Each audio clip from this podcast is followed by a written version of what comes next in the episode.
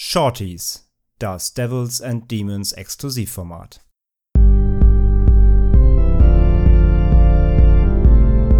They're coming to get you, Barbara. They're coming for you.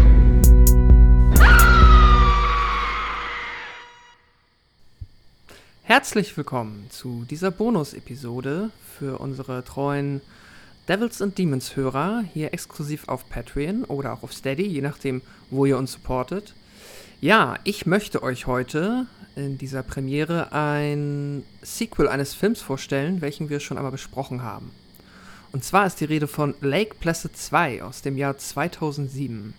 Es ist das erste von vielen Sequels zum Original Lake Placid aus dem Jahr 1999, den wir für euch ausführlich in Episode 119 besprochen haben. Auf Letterboxd hat dieser Film eine 1,7 von 5, auf IMDb eine 3,2 von 10 Sternen. Es ist also relativ offensichtlich, dass ja, dieser Direct-to-Video-Film, dieses Direct-to-Video-Sequel, weder von Fans noch von Kritikern wohlwollend aufgenommen wurde. Und ja, da kann man sich schon direkt denken, wohin die Reise geht. Regie geführt hat David Flores, welcher auch abseits dieses famosen Machwerks nicht für hochgerätige Arbeiten bekannt ist. Er hat beispielsweise noch für Filme wie Boar vs. Python oder auch SS Doom Trooper Regie geführt. Und ja, man braucht sich eigentlich auf Letterboxd nur mal die, die Übersicht der Poster seiner Filmografie anschauen und dann ist man sich schon relativ schnell sicher, dass wir es hier mit einem B-Movie-Regisseur, man könnte auch sagen Trash-Film-Regisseur zu tun haben, der ja öfter wahrscheinlich mal auf geselligen Trash-Film-Abenden stattfindet und seltener im Kino. Der Cast dieses Films ist ja, wie zu erwarten, im Vergleich zum Original ein Downgrade sondergleichen. Anstelle von Schauspielern wie Bill Pullman, Bridget Fonda oder Betty White müssen wir uns hier mit wesentlich unbekannteren und auch wesentlich weniger talentierten Schauspielern wie John Schneider, Chad Michael Collins oder Alicia Ziegler zufrieden geben. Der einzig mir bekannte Darsteller im Bunde war Sam McMurray, welcher auch wahrscheinlich einem breiten deutschen Publikum und den meisten von euch bekannt sein sollte, unter anderem aufgrund seiner Rolle als Supervisor O'Boyle in der US-Sitcom King of Queens. Gedreht wurde der Film aufgrund kostengünstiger Dreherlaubnis in Bulgarien. Die Handlung ist aber weiterhin in New England, Maine angesiedelt. Und da komme ich auch tatsächlich schon zu einem der wenigen Punkte, für welchen ich diesen Film tatsächlich loben kann und auch möchte. Denn dieses Kunststück einem osteuropäische Natur als US-amerikanische Natur zu verkaufen, das ist gar nicht so misslungen, wie ich zuerst befürchtet habe.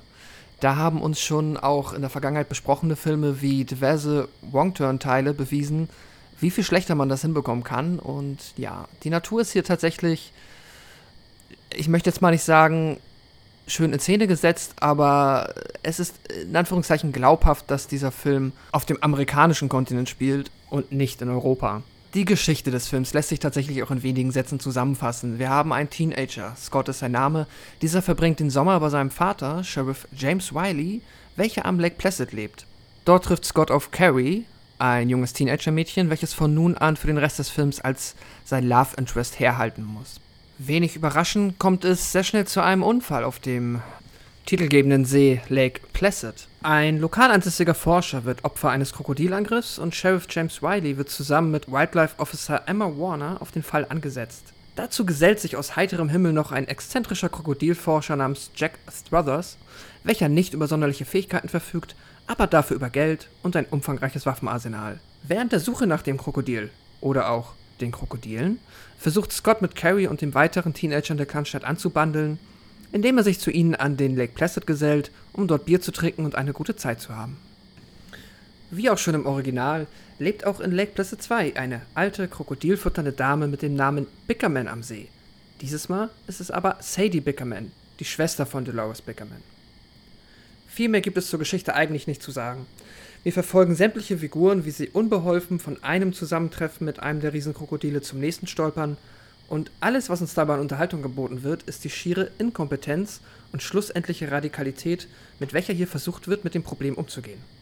Nachdem am Anfang noch mit trivialen Fallen oder Harpunen versucht wird, der Bedrohung Herr zu werden, sattelt die Gruppe um Sheriff Riley sehr schnell auf Granatwerfer um, die sie tatsächlich sehr effektiv gegen die Krokodile einzusetzen vermögen.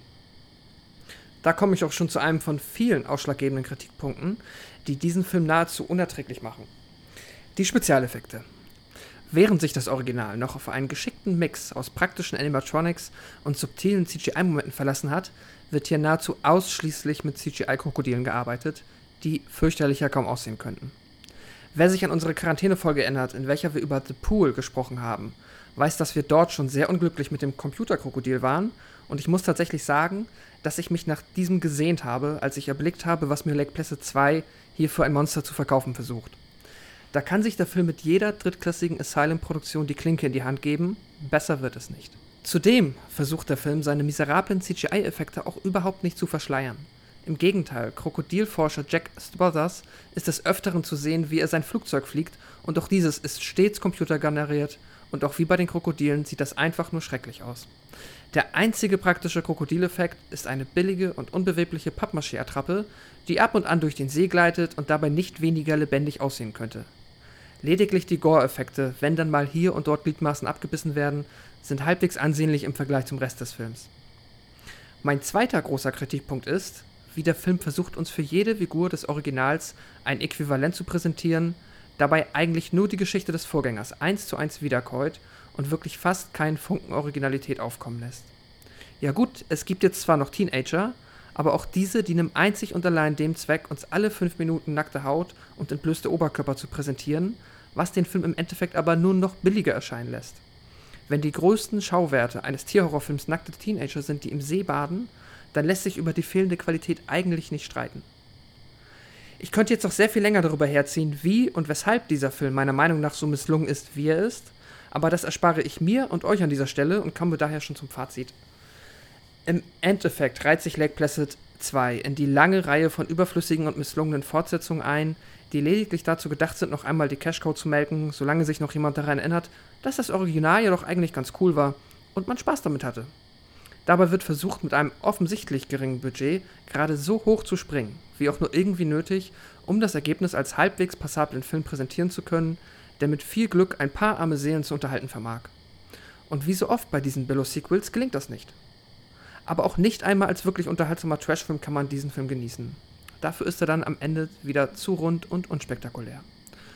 Ja, ein von fünf Sternen von mir. Und ja, bevor ihr euch diesen Film anschaut oder auch noch Geld dafür ausgebt, dann greift lieber noch einmal zum Original oder schaut euch einen der ja, vielen anderen gelungenen Tierhorrorfilme an, die es da draußen gibt. Keine Empfehlung von mir. Und ich werde mir aber trotzdem, das habe ich mir vorgenommen, noch zumindest das nächste Lake Placid Sequel anschauen, denn da gibt es noch so einige. Ich glaube, vier sind noch vor mir oder drei. Da bin ich mir jetzt gerade nicht ganz sicher. Aber auch wenn mich dieser Film schon mitgenommen hat, einmal wage ich mich noch an den Lake Placid. Und ja, wer weiß, vielleicht ist ja das nächste Sequel eine positive Überraschung und vermag mich zu unterhalten oder tatsächlich mich auch zu überraschen. Ich bin gespannt und hoffe, ihr hattet Spaß mit diesem, ähm, ja, mit dieser etwas anderen Filmbesprechung an dieser Stelle. Und äh, ja, vielen Dank noch einmal dafür, dass ihr uns so fleißig supportet. Das freut uns sehr und ich, ja, höre, nein, ihr hört mich und uns an anderer Stelle wieder und bis dahin macht's gut. Auf Wiedersehen. Tschüss.